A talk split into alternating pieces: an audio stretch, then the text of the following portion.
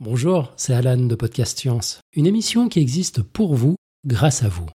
Si vous aimez ce que nous faisons et souhaitez nous soutenir, il vous suffit d'appuyer sur pause, de filer sur patreon.com slash podcastscience et de faire un petit don. Au même tout petit, hein. Pour même pas le prix d'un café par mois, vous nous aidez à servir la science dans la bonne humeur. Et c'est notre joie. Merci, bon épisode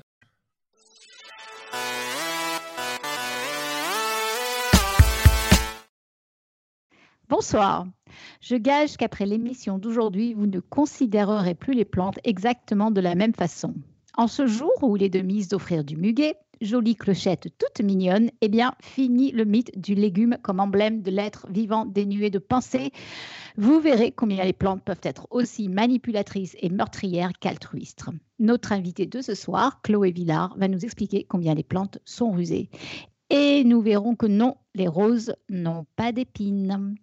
Nous sommes le mercredi 1er mai de l'an 2019. Bienvenue dans Podcast Science, émission 374.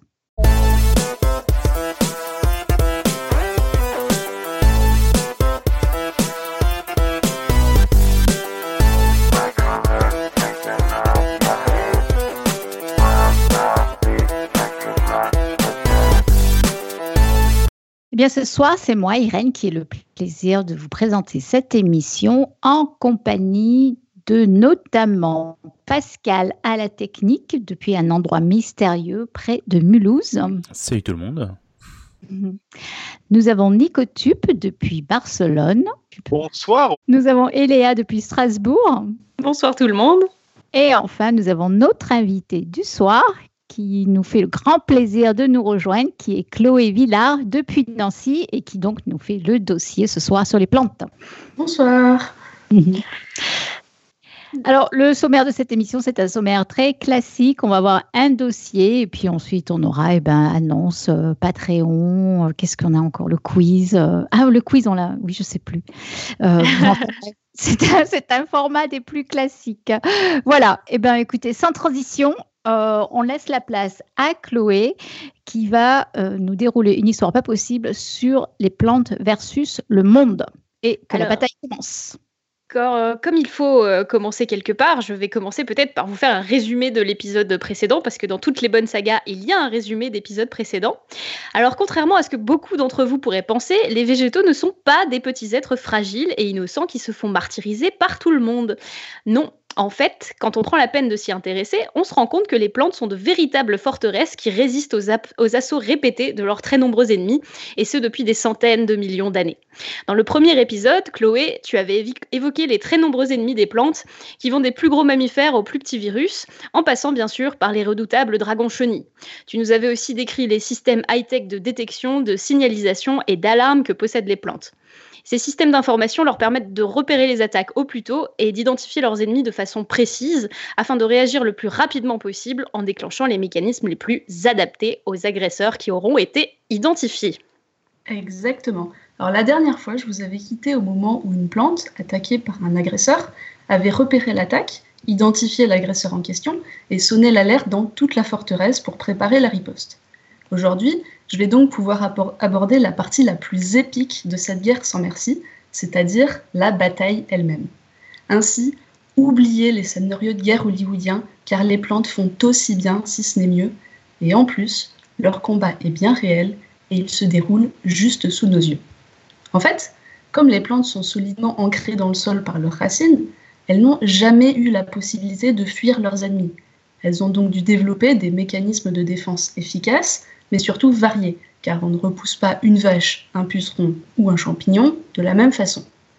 Dans ce second épisode, je vais donc essayer de faire un petit tour d'horizon des mécanismes de défense des plantes, c'est-à-dire vous présenter la façon dont elles enrôlent des gardes du corps, se forgent des armures cloutées et produisent déjà des armes chimiques, dont les effets vont d'une banale indigestion à la mort pure et simple de l'ennemi. Cependant, je vous préviens tout de suite, comme les mécanismes de défense des plantes sont extrêmement divers, il en existe un trop grand nombre pour que je puisse tous les aborder. La liste que je vais vous présenter ne pourra donc pas être exhaustive. Ah, vous allez vite le constater, mais il y a une plante qui reviendra un peu plus souvent que les autres, puisque c'est sur elle que je fais ma thèse. Et cette plante, c'est le figuier, alias Ficus carica. et c'est un parfait exemple de végétal qu'on croirait inoffensif, mais qui est en fait blindé de défenses redoutables. Et du coup, sinon on a le temps, tu nous parleras un peu de ta thèse à la fin? Ouais, si on a le temps. Mais pour l'instant, commençons avec les premiers mécanismes de défense des plantes qu'on appelle les défenses indirectes. Vous connaissez sans doute ce proverbe qui dit que l'ennemi de mon ennemi est mon ami. Et je vous promets que cette citation-là, elle n'est pas d'Albert Einstein. Hein et eh bien en fait, ce proverbe s'applique parfaitement aux plantes, puisque celles-ci peuvent s'allier avec des prédateurs qui ne demandent qu'à dévorer des insectes bien gras. Par exemple, pour se débarrasser de chenilles qui l'attaquent, une plante, peut appeler à son secours l'ennemi des chenilles en question, un oiseau par exemple. Une alliance entre la plante et l'oiseau serait donc bénéfique aux deux camps, puisque d'une part, la plante cherche à éliminer les chenilles qui la grignotent, tandis que d'autre part, l'oiseau cherche à localiser des chenilles grassouillettes à gober sur place ou à emporter au nid. Et c'est ici qu'entre en jeu la notion de défense indirecte. La plante attaquée peut envoyer un message qui serait une sorte de SOS promettant un bon repas à celui qui viendrait la débarrasser de ses chenilles. Ce message n'est évidemment ni un cri de détresse, ni même un message radio. En fait, il s'agit plutôt d'un message moléculaire basé sur des composés volatiles qui se propagent dans les airs. Tu nous avais un peu parlé dans le premier épisode, non, de ces molécules volatiles? Alors oui, mais pas tout à fait. En fait, la dernière fois, je vous avais effectivement parlé de composés volatiles produits et libérés par des plantes attaquées, mais il s'agissait de molécules permettant de prévenir les plantes voisines de la présence d'un ennemi. Ici, je vous parle de composés végétaux volatiles qui permettent d'établir une communication avec des animaux afin de les attirer et de les recruter comme défenseurs. En gros, quand une plante est attaquée, elle libère des bouquets de composés volatiles qui ont plusieurs fonctions. Certaines molécules vont alerter les plantes voisines du danger, ce sont d'elles dont je vous avais parlé l'autre fois, tandis que d'autres ont plutôt pour but d'attirer des prédateurs en leur promettant un bon repas. Et pour vous donner un cas un peu plus concret, je vais prendre l'exemple du pommier et des mésanges.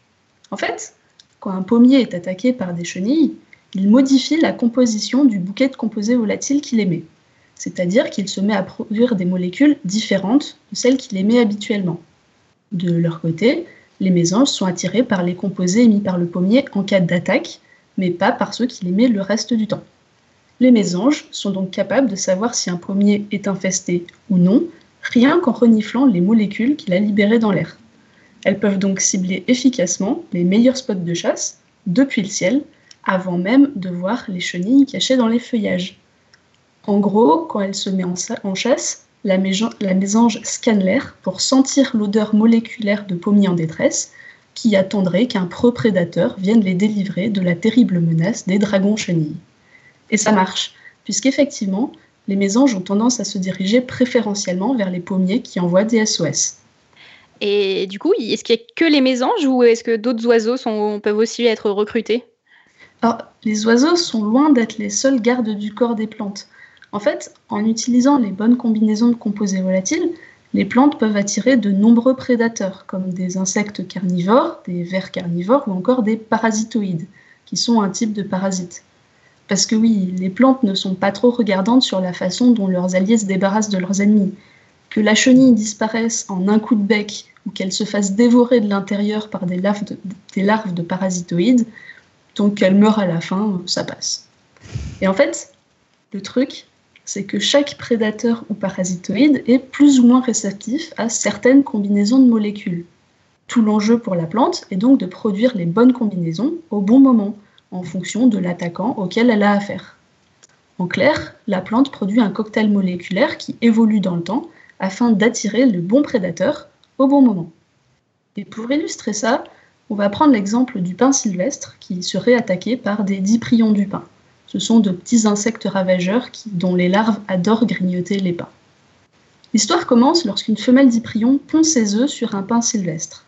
Grâce à ses super systèmes d'information, le pin détecte la ponte et identifie les œufs. Et comme il vaut mieux pour lui tuer son ennemi dans l'œuf plutôt que d'attendre que des larves en sortent, le pin envoie un message moléculaire dans les airs pour attirer une charmante guêpe parasitoïde du nom de Chrysonotomia ruforum, qui pond ses œufs dans ceux des diprions.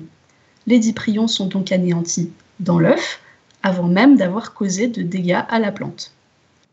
Cependant, ces guêpes parasitoïdes ont des préférences de ponte très strictes.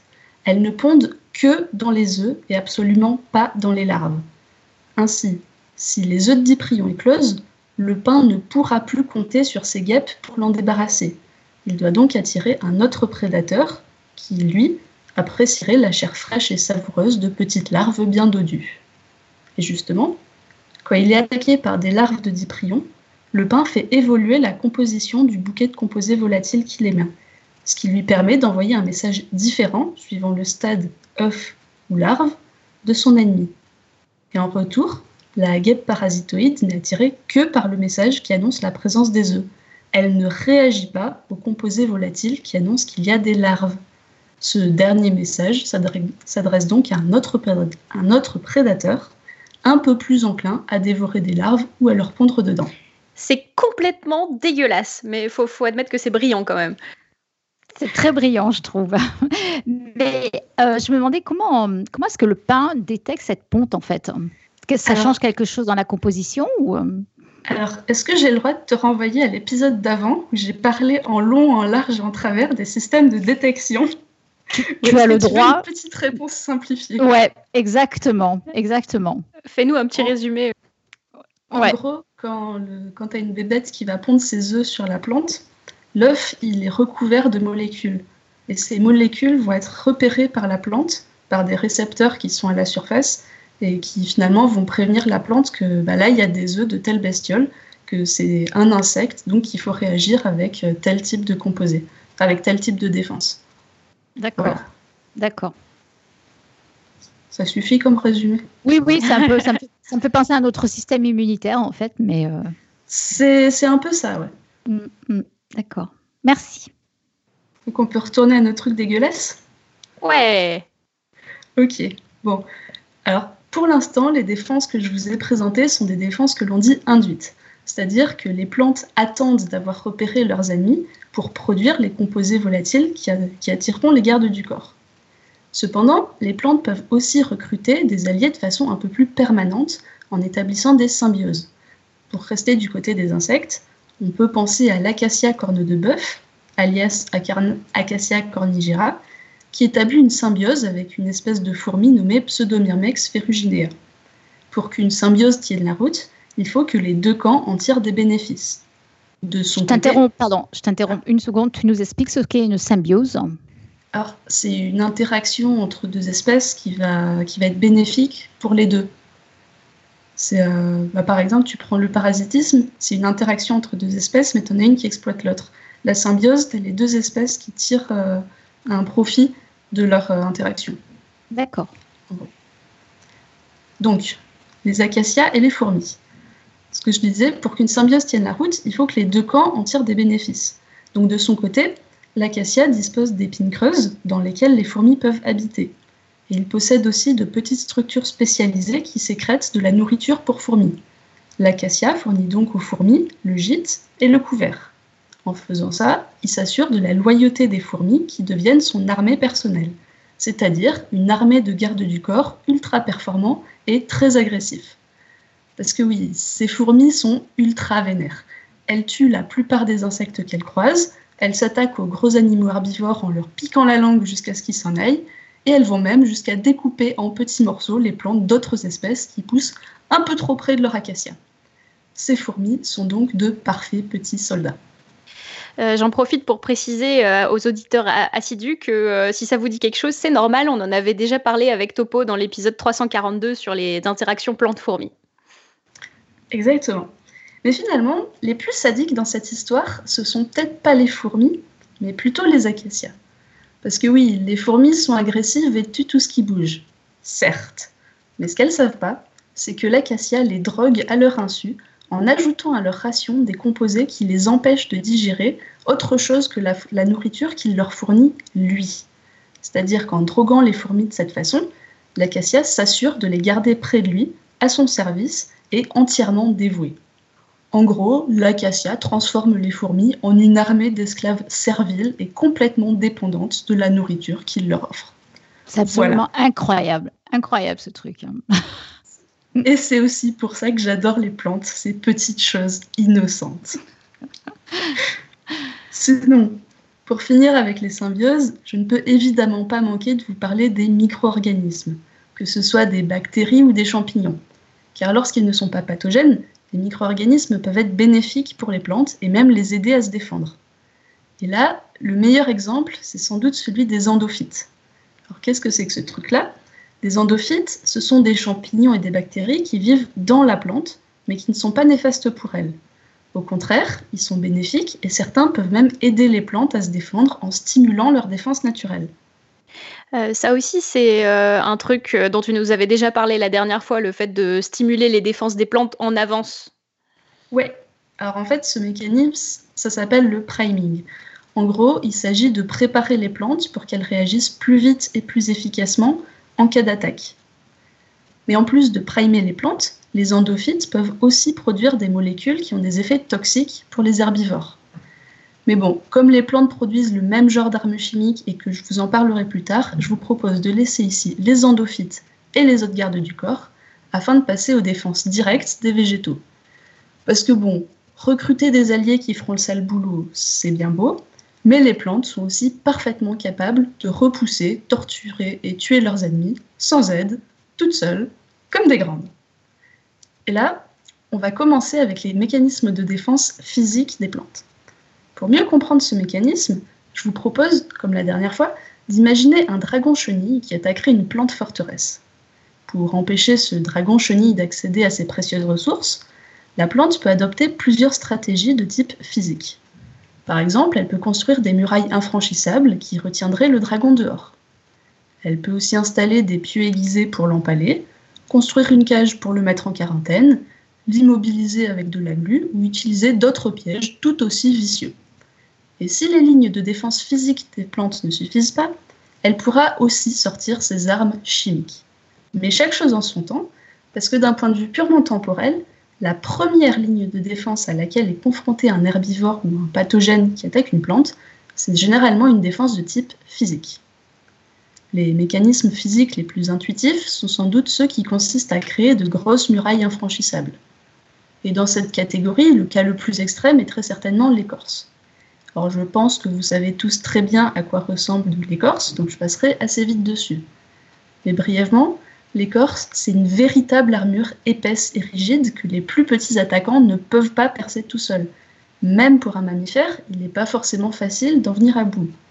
Donc, d'un point de vue défensif, l'écorce représente plus ou moins le top des murailles infranchissables. Mais le problème avec cette défense, c'est peut-être justement qu'elle protège un peu trop bien. Les zones couvertes d'écorce sont tellement bien protégées qu'elles sont isolées du dehors et ne peuvent pas effectuer la photosynthèse. Ce sont donc des, zones complètement dépendantes des feuilles pour leur approvisionnement en ressources. Ainsi, pour protéger les zones photosynthétiques comme les feuilles, la plante doit trouver d'autres types de murailles à mettre en place. Ces barrières sont évidemment moins solides que l'écorce, mais elles existent quand même. Et la première de ces murailles, c'est la cuticule. Qu'est-ce que c'est? La cuticule, c'est une espèce de couche cireuse qui recouvre la surface des feuilles et de toutes les parties vertes de la plante. L'épaisseur et la composition de la cuticule varient un peu selon les espèces végétales, mais à ma connaissance, toutes les plantes en ont une. Comme cette cuticule recouvre la plante, c'est forcément la première chose que rencontre une chenille ou même une spore de champignon qui se pose sur une feuille. Par la force des choses, la cuticule constitue donc le premier rempart entre la feuille et ses attaquants. Alors oui, pour une vache, briser la cuticule ne serait évidemment qu'une formalité, mais pour les petits pathogènes, c'est mission impossible ou presque. Les virus et les bactéries ne peuvent pas la franchir sans aide, et doivent donc obtenir l'aide d'autres, comme les pucerons, s'ils veulent passer au travers.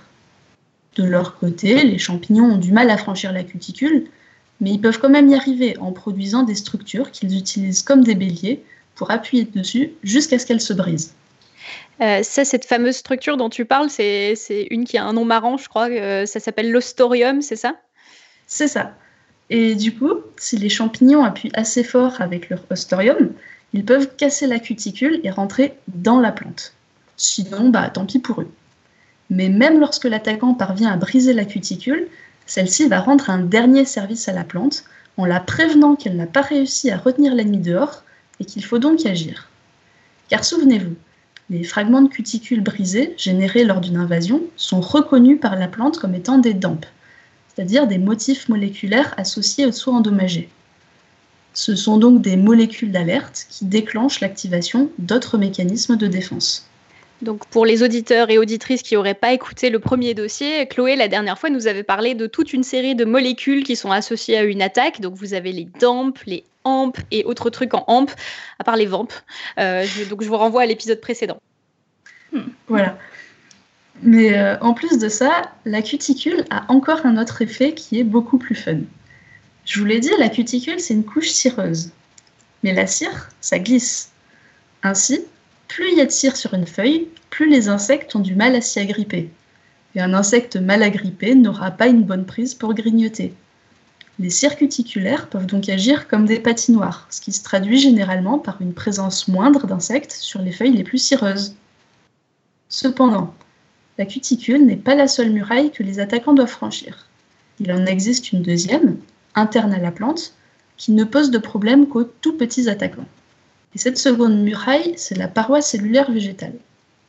Alors, contrairement aux animaux, les plantes possèdent une paroi rigide qui entoure chacune de leurs cellules. Cette paroi est relativement résistante et les pathogènes peuvent donc avoir du mal à la traverser. Ils ont du mal, oui, mais ils peuvent quand même y arriver en la ramollissant et en la fragmentant grâce à des cocktails de composés chimiques de leur, invention. On peut donc se demander si cette paroi est vraiment une muraille efficace. Mais là encore, la réponse est oui. D'une part, la paroi peut quand même ralentir considérablement la progression de certains attaquants. En plus, tout comme pour la cuticule, les fragments de paroi sont reconnus comme des DAMP, c'est-à-dire que le pathogène qui endommage la paroi va trahir sa présence et déclencher l'activation de défense. Donc finalement, les murailles qui protègent les plantes ont pour but de stopper les ennemis les moins préparés, de ralentir les autres autant que possible, mais aussi de sonner l'alerte en cas de brèche. Parce qu'à défaut de stopper l'ennemi, le ralentir est vraiment fondamental pour avoir le temps d'activer d'autres mécanismes de défense.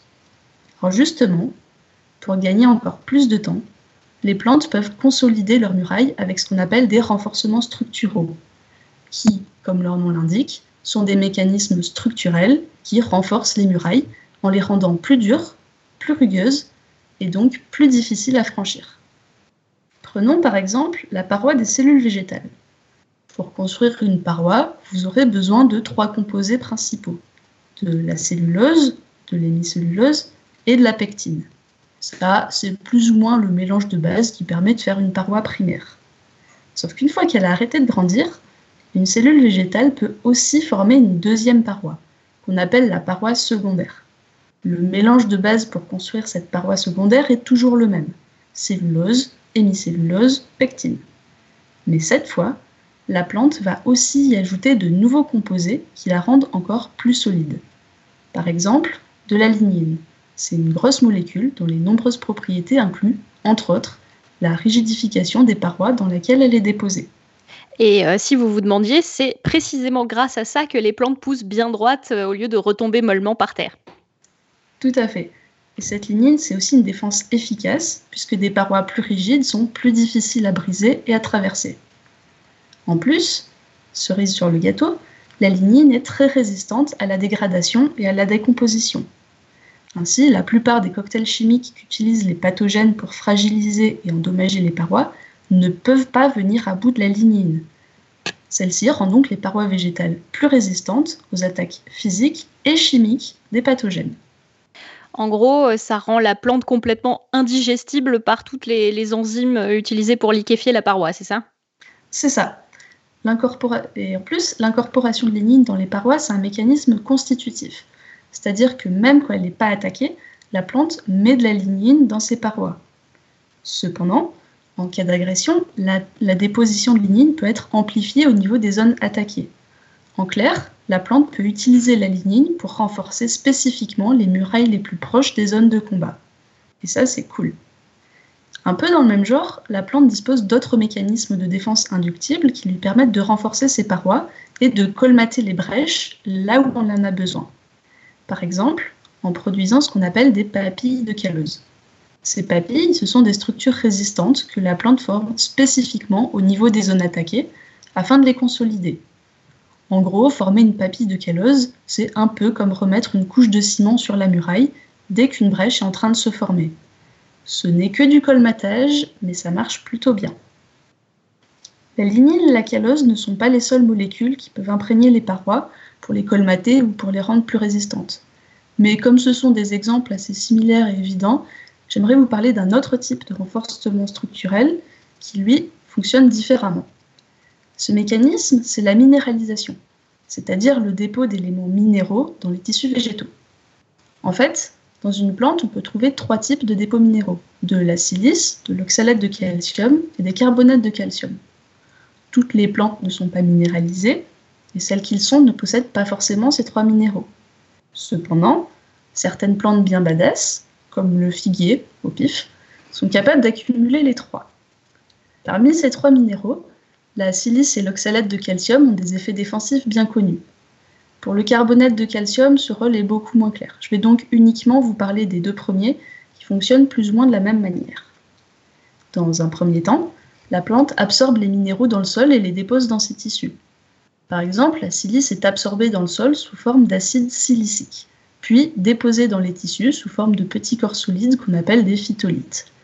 Ces dépôts peuvent se retrouver un peu partout, dans les parois comme dans les cellules spécialisées. De son côté, l'oxalate de calcium va plutôt former de petits cristaux pointus et épineux qu'on retrouve dans des cellules spécialisées dédiées exclusivement à leur stockage. Mais dans un cas comme dans l'autre, ces minéraux constituent de petits dépôts très durs qui se cachent au milieu des tissus végétaux. Et ça, les herbivores n'apprécient pas du tout. Pourquoi? D'abord, il faut savoir que les minéraux ne sont pas digestibles et n'apportent aucune énergie aux herbivores qui les mangent. La minéralisation contribue donc à réduire la digestibilité globale de la plante. Mais là où ça devient sadique, c'est que ces minéraux ont un effet abrasif. Imaginez-vous en train de mâchouiller du sable, vous irez une, une idée de ce que peut ressentir un insecte qui mâchouille une feuille minéralisée. En clair, ces minéraux peuvent abraser et abîmer les pièces buccales des insectes et les dents des mammifères de façon parfois irréversible. Et un ennemi qui est mal aux dents, c'est un ennemi qui mangera moins, qui grandira moins et qui se reproduira donc moins. Mais un ennemi qui a mal aux dents, c'est aussi un ennemi qui reviendra moins à l'attaque.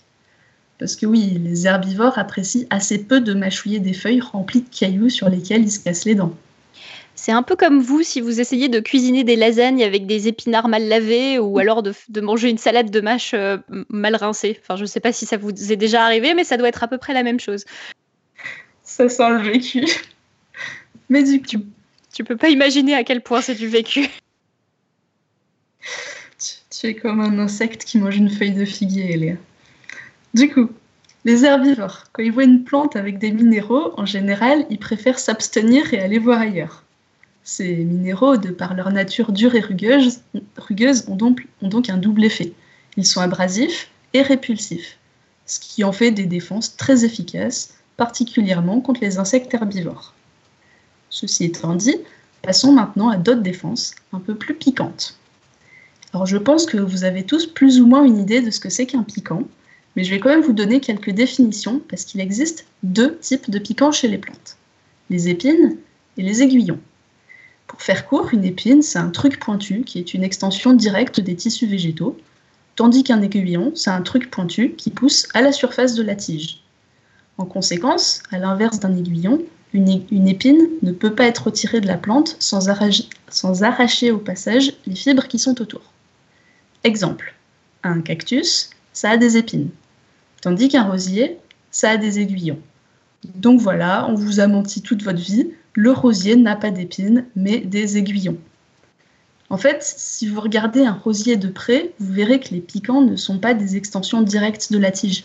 On voit facilement cette délimitation piquant-tige, ce qui donne un petit peu l'impression que ces piquants ont été rajoutés par-dessus la tige. Et en plus, si vous appuyez dessus, par le côté, vous pourrez facilement détacher ces piquants sans trop endommager la tige. Le rosier a donc bien des aiguillons et non pas des épines. Par contre, si vous prenez un cactus ou une, bépine, vous avez de vraies épines, puisqu'il est difficile de dire où commence le piquant et où finit la tige. Là, le piquant, c'est vraiment un prolongement des tissus alentours, et vous ne pourrez pas le détacher, sans arracher aussi un gros morceau de tige. Cependant, ces considérations botaniques mises à part, les piquants des plantes, qu'ils soient épines ou aiguillons, ont la même fonction. Il s'agit de protéger la plante en piquant l'ennemi afin de le repousser et de le décourager de revenir. C'est simple, mais efficace. Et je pense que vous en avez déjà tous fait les frais au moins une fois dans votre vie. Pourtant, les piquants ont des limites. Ils sont efficaces contre les gros mammifères, mais n'ont aucune utilité contre les petits insectes et les minuscules pathogènes, pour qui ils ressemblent plus à de gros poteaux faciles à contourner qu'à de petits trucs qui vont potentiellement faire mal. En réponse à ce problème de taille, c'est le cas de le dire, les plantes ont donc développé un autre mécanisme très semblable au piquant mais plus approprié aux insectes. Il s'agit des trichomes, qui sont de genre de petits poils qui recouvrent les plantes. Et contrairement aux piquants qui sont plus l'exception que la règle, toutes les plantes, ou presque, possèdent des trichomes.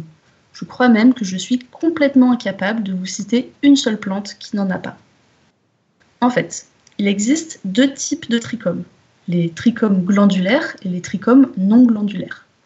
Les trichomes glandulaires sont des structures qui accumulent des composés toxiques. Ils sont donc impliqués dans la défense chimique. On en reparlera plus tard. A l'inverse, les trichomes non glandulaires sont impliqués dans les défenses physiques et agissent un peu comme des piquants miniatures. Suivant les espèces végétales, les trichomes non glandulaires peuvent avoir des morphologies très diverses. Chez le figuier, par exemple, on va trouver des trichomes courts et coniques en forme d'épines sur le dessus des feuilles, ainsi que de longs trichomes fins, un peu comme des poils, en dessous des feuilles. Ce genre de trichome est très classique et rend les feuilles plus rugueuses et donc plus résistantes aux attaques d'herbivores. Sur ce coup-là, la seule particularité du figuier, c'est de rendre ces trichomes encore plus durs en y incorporant de la silice. Mais si vous voulez un peu d'originalité, laissez-moi vous parler de Manzelia pumila, une plante qui fait de jolies fleurs jaunes toutes mignonnes, toutes innocentes, mais dont les trichomes sortent tout droit des flammes de l'enfer. En fait, Manzella pumila possède trois types de trichomes non glandulaires. Le premier type de trichome, qui est majoritaire, ressemble à de petits poils courts dont le sommet est orné, est orné d'une couronne de barbe recourbée, un peu façon grappin. Le second type de trichome est pareil au premier à ceci près qu'il possède également des barbes recourbées le long du poil lui-même, c'est-à-dire des petits crochets en dessous de la tête grappin. Et enfin, le troisième, type de, le troisième type de trichome a une extrémité lisse et pointue, mais le poil lui-même peut être orné de quelques crochets sur toute sa hauteur. Maintenant, mettez-vous à la place de l'insecte qui se pose à la surface de cette plante et imaginez son désespoir quand il se rend compte qu'il vient d'atterrir dans une forêt de trichomes grappins accrochés qu'il ne pourra plus jamais quitter. Parce que oui, on va pas se voiler la face. Le but des grappins et des crochets, c'est bien de piéger les insectes et de les retenir immobiles jusqu'à ce qu'ils périssent après une longue agonie. Et ça a l'air de marcher plutôt bien. D'ailleurs, sur euh, dans la chatroom, vous allez voir euh, une image d'une petite mouche piégée à la surface de la plante, complètement impuissante face au trichome grappin démoniaque de Menzelia pumila. Et on mettra aussi cette image dans les notes d'émission, évidemment. En fait, c'est un peu sadique cette histoire, hein, quand même. C'est impressionnant Mais tu sais bien, les plantes ne sont que de petites choses innocentes. C'est quand même vachement élaboré comme technique. Hein. C'est génial. Et si vous en voulez toujours plus, ah, que s'est-il passé? Tout va bien. Euh, ah, pardon. Il y a eu un petit ralenti, mais c'est bon, tu peux y aller. Ok, si vous en voulez toujours plus, on va passer à un mécanisme complètement différent, mais tout aussi rigolo, qui agit exclusivement sur les insectes perceurs-suceurs, comme les pucerons et les cicadelles. Alors, pour rappel, les pucerons sont des insectes qui se nourrissent uniquement de la sève des plantes. Pour atteindre cette sève, ils sont équipés de stylets qui forment une espèce de trompe qu'ils enfoncent dans la plante. Une fois le conduit de sève atteint, les pucerons n'ont plus qu'à siroter, un peu comme vous avec une paille dans une brique de jus de fruits. Ainsi, l'endroit de choix pour installer des pièges anti-pucerons, ce sont les vaisseaux, puisque c'est là que la plante se fait dépouiller de ses ressources. Pour empêcher un puceron de boire, il existe deux solutions assez simples. Dans le premier cas, l'idée c'est de faire un garrot au vaisseau, pas loin du point d'insertion des stylets du puceron. afin d'isoler la zone attaquée du reste du système conducteur. Dans le second cas, il s'agit tout simplement de boucher les stylets du puceron en les obstruant avec de grosses molécules. Or, toutes les plantes ne disposent pas de ces systèmes anti-pucerons, et selon les espèces végétales, de nombreux composés peuvent être utilisés pour garrotter les vaisseaux ou boucher les stylets. Mais quand ces systèmes existent, les mécanismes d'action sont très similaires. Je ne vous en donnerai donc que deux exemples. Premier exemple, les dépôts de callose. Oui, encore eux. En fait, la plante peut aussi utiliser la callose pour boucher ses propres vaisseaux. Et forcément, si le vaisseau est bouché, la sève n'y passe plus. Le puceron ne peut donc plus se nourrir et doit aller chercher sa pitance ailleurs. Dans ces cas-là, la plante cible spécifiquement la, zone attaquée, le dépôt de callose se fait en quelques minutes, et une fois que le puceron est parti, la plante défait le garrot, qui ne sert plus à rien. C'est simple et efficace. Mais pour moi, le meilleur exemple de défense anti-puceron, c'est un, un mécanisme qui n'existe que chez des légumineuses c'est-à-dire des plantes comme le pois, la fève ou encore le soja. En fait, les légumineuses possèdent des protéines uniques, appelées des phorisome, qui sont localisées dans les vaisseaux conducteurs de sève. En conditions normales, les phorisome ont des formes assez effilées, un peu comme des épingles. Par contre, quand un puceron perce le vaisseau dans lequel il se trouve, les phorisome gonflent et adoptent des formes plus volumineuses qui leur permettent de boucher efficacement les vaisseaux et les stylets du puceron. Ces protéines sont vraiment uniques en leur genre puisqu'elles peuvent gonfler et se contracter de façon réversible en fonction de la concentration en calcium ou de l'acidité dans la plante. Ça prend donc que quelques secondes. Et euh, d'ailleurs, les phorisomes, euh, pour euh, toutes ces raisons-là de changement de conformation, c'est des protéines qui sont étudiées pour faire des matériaux intelligents qui changeraient de forme mécaniquement et assez rapidement. C'est un peu la folie. Bah, moi, j'en avais jamais entendu parler de ces phorisomes. C'est une découverte récente ou c'est on, on les connaît depuis longtemps? Euh, ça dépend ce que tu appelles récent. Ça fait quand même quelques années qu'on les connaît. Mais Ouais. euh, Ouais, je, Non, je ça dirais fait- que ça, ça fait pas plus d'une dizaine d'années, non? Je pense pas non plus. Non. Ah, Ouais. c'est incroyable ça. Donc en fait, ils changent de forme en fonction de la concentration en calcium ou de l'acidité. Ouais. D'accord. Euh, du Wow. coup, c'est vraiment un mécanisme hyper rapide par rapport au premier qui peut mettre des, plusieurs minutes à se mettre en place. Ouais. Là, c'est limite instantané. Quoi. C'est cool. C'est incroyable. Cependant, si les défenses anti-pucerons sont très efficaces, elles ne sont pas non plus infranchissables, parce que les pucerons peuvent apprendre à les contourner à grands coups de salive. Vous, si vous buvez à la paille mais que quelque chose vient se coincer dans votre paille, vous allez avoir tendance à souffler dedans pour la déboucher. Le puceron, lui, il peut pas souffler dans ses stylets. Mais par contre, il peut baver pour éloigner les composés qui pourraient les obstruer. L'efficacité de la défense de la plante dépend donc de sa capacité à boucher les stylets du puceron plus vite que le puceron n'est capable de les déboucher en salivant. Parce que s'il doit passer plus de temps à saliver qu'à siroter, le puceron va aller se nourrir ailleurs. Les plantes peuvent donc forcer les pucerons à fuir en les empêchant de boire à leur guise. Mais s'il est tout à fait possible de déloger un insecte, il est bien plus difficile de déloger un pathogène qui vit dans les tissus végétaux et les colonise en grandissant. Ainsi, contrairement à un insecte qui peut passer d'une feuille à l'autre, le pathogène ne peut pas vraiment se déplacer. Il ne pourra donc pas être mis en fuite. Qu'à cela ne tienne, la plante va ruser. Au lieu de faire fuir le pathogène qui commence à s'installer dans ses tissus, elle va le mettre en quarantaine, c'est-à-dire l'isoler dans un espace restreint dont il ne pourra plus jamais sortir. Pour mettre un pathogène en quarantaine, la plante peut par exemple construire des murailles épaisses et complètement hermétiques autour du pathogène en question. Pour construire ces murailles, des composés isolants comme le liège peuvent être fort utiles. Le liège, c'est un composé tellement isolant que les cellules végétales qu'il produisent se retrouvent coupées du reste de la plante et meurent. Ainsi, si un pathogène commence à s'installer dans les tissus végétaux et que la plante est, prête à sacrifier définitivement la zone qui est déjà envahie, elle va produire une barrière de liège autour du pathogène afin de le coincer dans une zone complètement isolée du reste de la plante. Les barrières de liège étant absolument infranchissables pour les pathogènes, ceux-ci sont donc voués à mourir dans leur prison végétale. Ce mécanisme existe par exemple chez les pommes de terre, qui, lorsqu'elles sont attaquées par des champignons, comme Rhizoctonia solani, peuvent former des couches de liège au niveau des sites attaqués. Alors oui, dans l'histoire, une petite zone de patates est sacrifiée, mais au moins, l'invasion du champignon est stoppée.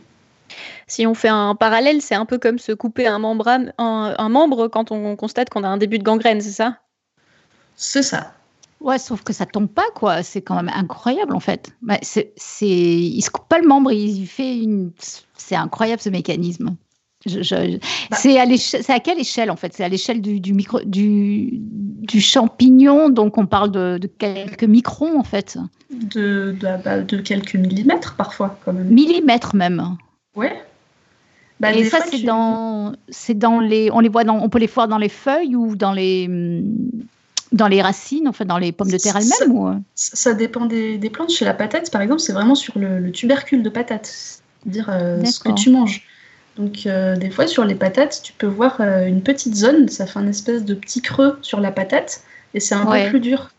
Ouais, en fait, c'est la couche de liège que la patate a. Bah si. ah, c'est trop génial ce truc.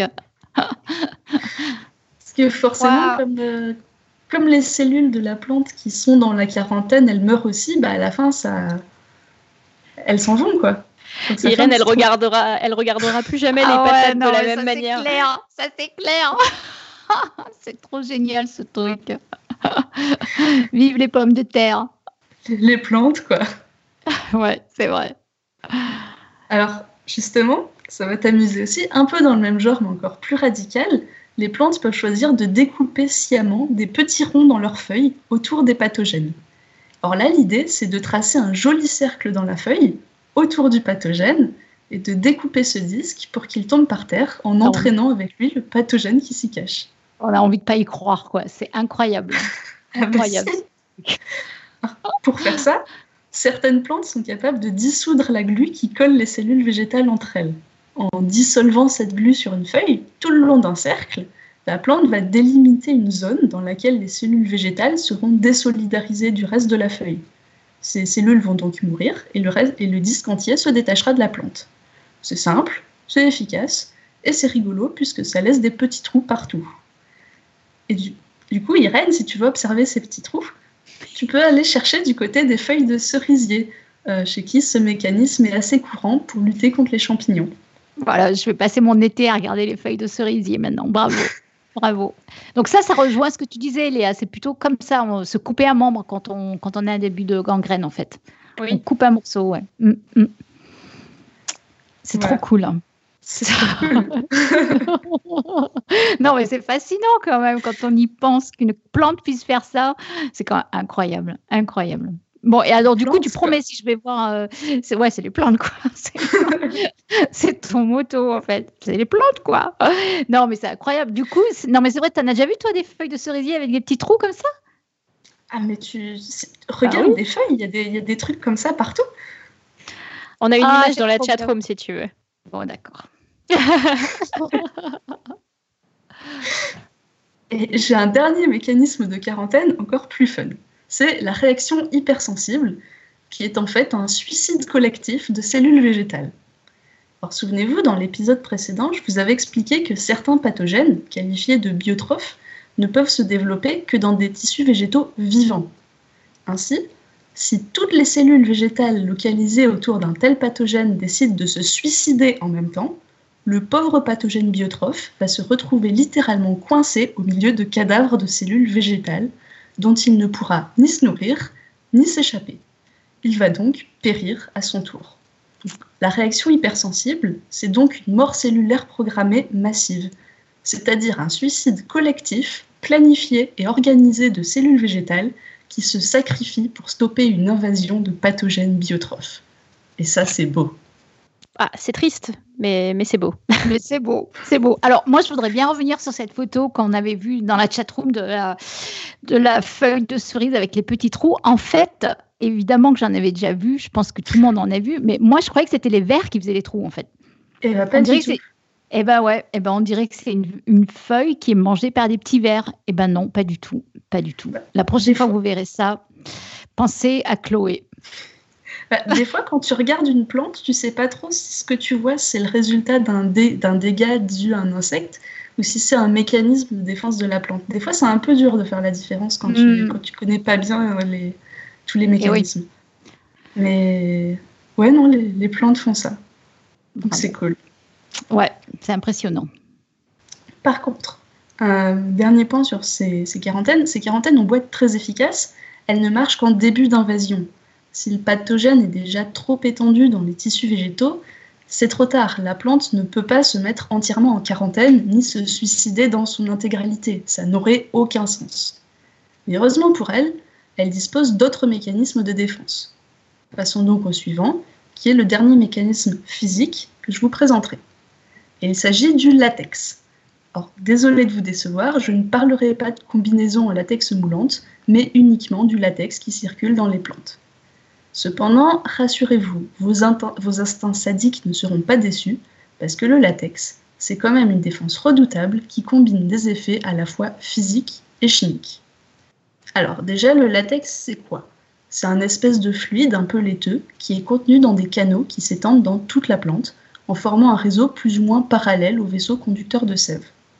Généralement, quand on parle de plantes à latex, on pense tout de suite à l'EVA, dont le latex est transformé en caoutchouc.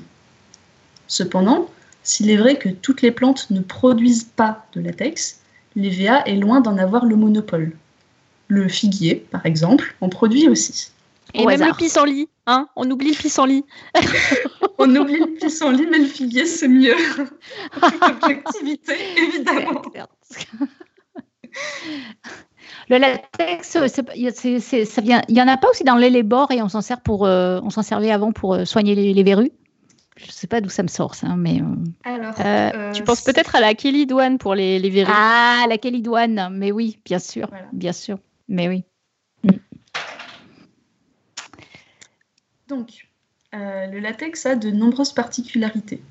D'abord, il est contenu sous pression dans des canaux appelés laticifères.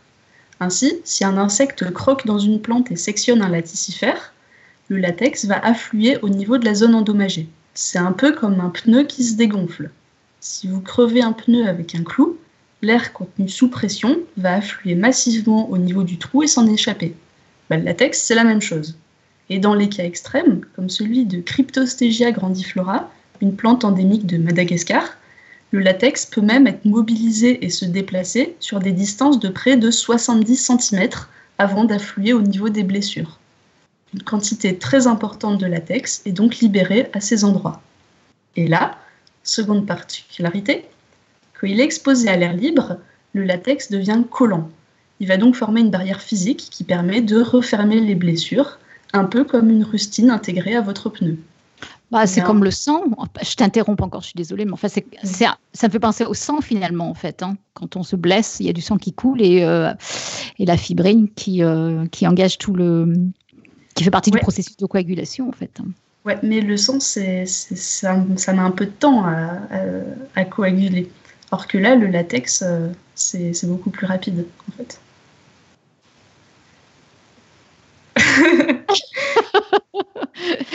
oui, je sais pas, je sais pas, euh, je sais pas dans la notion de temps, mais bon.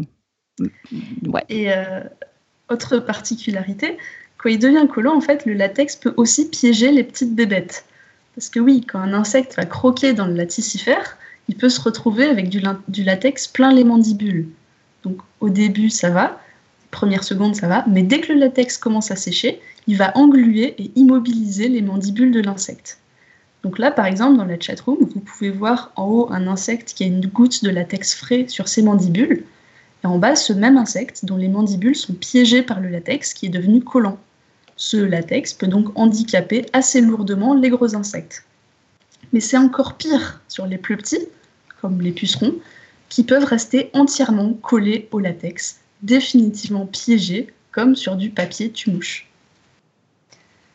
Euh, donc voilà, encore une fois, les, plantes sont de petites choses innocentes, n'est-ce pas? Moi, je pense qu'à la fin de ce podcast, je ne vais finir par manger que des animaux et plus du tout de plantes. Elles sont trop sadiques. Cependant, l'histoire ne s'arrête pas là, puisque le latex réserve encore une dernière surprise aux ennemis des plantes.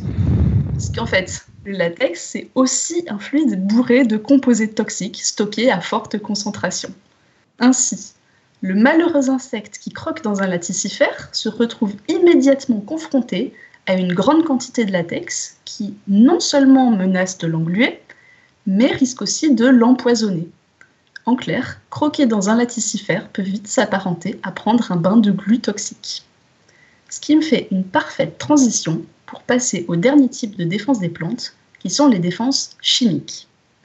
Parce que oui, les plantes ne sont pas seulement des forteresses blindées de murailles, d'épieux et d'autres pièges physiques.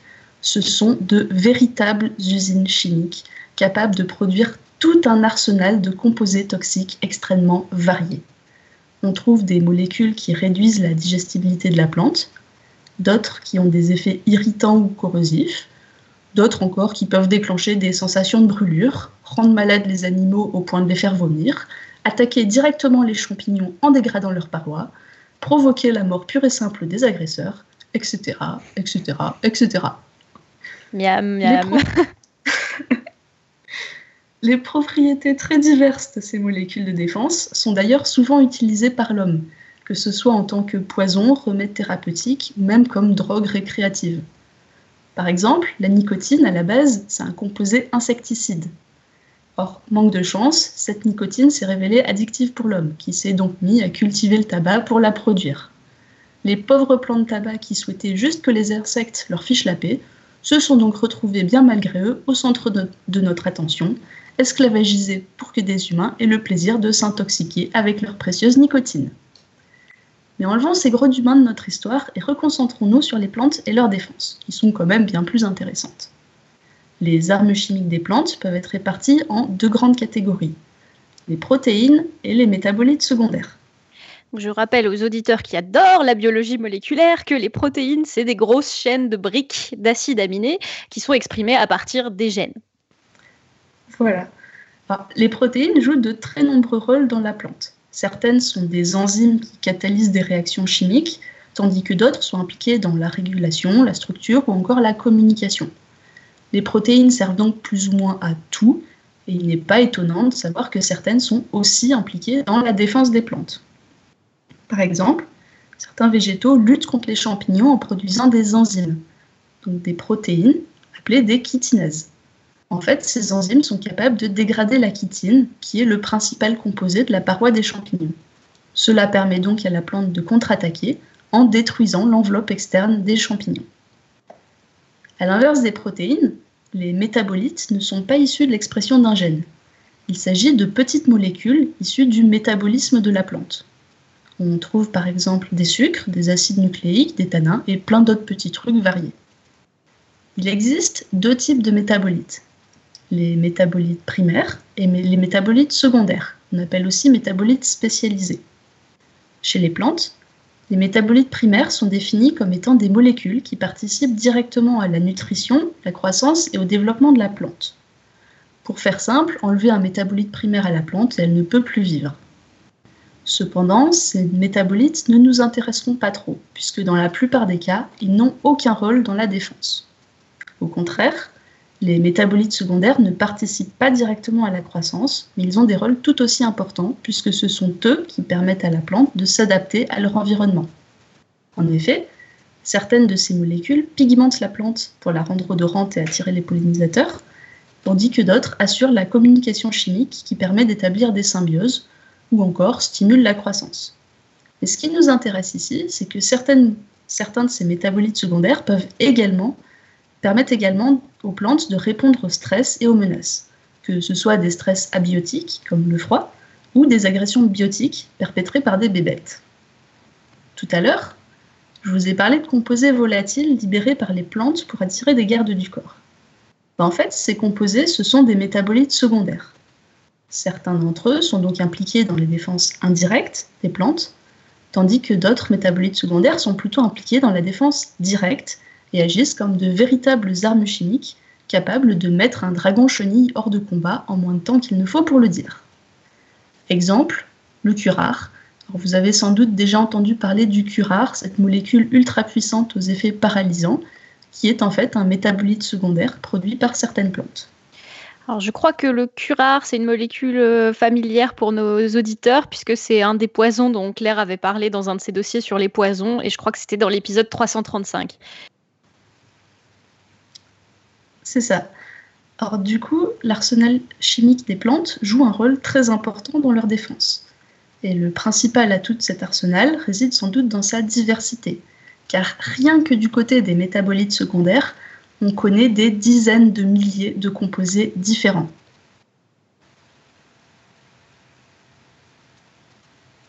N'est-ce pas, J'ai perdu, perdu, mon micro.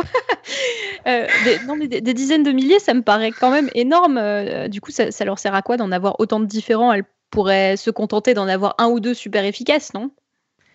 Bah, en fait, non, pas vraiment. Parce que si les plantes ont développé autant de molécules différentes, c'est pour disposer de défenses efficaces contre chaque type d'attaquant qu'elle pourrait rencontrer. Déjà, une seule molécule ne pourra jamais être efficace contre tous les types d'attaquants. Souvenez-vous des défenses physiques, c'est exactement la même chose. Une épine est menaçante pour un mammifère, mais pas pour un insecte, et inversement pour un trichome. De la même façon, une molécule toxique pour un insecte ne l'est pas forcément pour un champignon. Ainsi, si elles veulent disposer d'armes chimiques adaptées à chaque bébête, les plantes doivent fatalement diversifier leurs molécules toxiques. Mais en plus de ça, si les plantes veulent que leur défense reste efficace, elles doivent sans cesse les renouveler afin de garder une longueur d'avance sur leur ennemi, qui, au fil de l'évolution, apprennent à les contrer. Parce que oui, aucune défense n'est parfaite. Chaque mécanisme a ses limites, et il se trouvera toujours un ennemi un peu plus malin que les autres pour le contourner. J'avais pas forcément insisté là-dessus tout à l'heure, mais cette remarque est aussi bien valable pour les défenses physiques que chimiques. Chaque armure possède une faille qui peut être exploitée, et chaque poison peut trouver un antidote. Souvenez-vous par exemple des pucerons qui ont appris à baver dans la plante pour déboucher leur trompe. De leur côté, les girafes ont plutôt été dotées par l'évolution de longues langues préhensibles qui leur permettent d'attraper les feuilles des acacias sans s'empaler sur, leurs épines aiguisées. Et en fait, chacun des mécanismes de défense physique que je vous ai présentés peut être contourné d'une façon ou d'une autre par au moins un agresseur. Et c'est exactement pareil pour les défenses chimiques. Les plantes ont beau inventer de nouveaux poisons, il se trouvera forcément au moins une espèce qui, au fil de l'évolution, trouvera un moyen de résister à ce poison. Pour que leur défense reste efficace, les plantes doivent donc constamment inventer de nouvelles molécules toxiques. Et si les défenses chimiques sont aussi diversifiées, c'est aussi parce qu'il est bien plus facile de créer une nouvelle molécule toxique que d'élaborer une nouvelle structure physique. En effet, pour obtenir une molécule avec des propriétés inédites, il n'est pas forcément nécessaire de construire une molécule complètement nouvelle. Non, en général, il suffit juste de repartir d'une molécule préexistante et de la customiser un peu afin de la rendre beaucoup plus dangereuse ou pour que l'ennemi ait beaucoup plus de mal à la détoxifier. En gros, vous prenez une molécule de défense, vous lui ajoutez un petit groupe bien choisi au bon endroit, et vous aurez une molécule 2.0 bien, bien plus toxique que sa version initiale. Or concrètement, d'un point de vue évolutif, une duplication de gènes, une mutation ou une recombinaison sur la bonne séquence d'ADN, et paf, vous avez une nouvelle molécule inédite à la pointe de la technologie. C'est un peu la loi de une seule solution, l'innovation, quoi. Voilà. Et là, c'est une véritable course à l'armement qui a été lancée entre les plantes et leurs agresseurs. Exemple. Imaginons une plante qui invente un nouveau poison, efficace contre les chenilles. Cette plante va se débarrasser des chenilles pendant quelques millénaires, jusqu'à ce qu'une espèce de chenille trouve un moyen de détoxifier le poison en question. Pour reprendre l'avantage sur cette espèce-là de chenille, notre petite plante va donc devoir modifier un peu son poison de façon à ce qu'il ne puisse plus être détoxifié. Ce à quoi la chenille va répondre en faisant évoluer son propre centre antipoison, et l'escalade se poursuit, et elle se poursuivra tant qu'il y aura des plantes et des chenilles. Et quand deux espèces évoluent de la sorte, en se rendant, coup pour coup et en s'adaptant pour faire face à la nouveauté que l'autre a mis en place, on parle de coévolution. Finalement, millénaire après millénaire, à coup de petites modifications successives, le nombre de molécules de défense produites par les plantes a littéralement explosé pour aboutir aux dizaines de milliers de composés qu'on connaît à l'heure actuelle.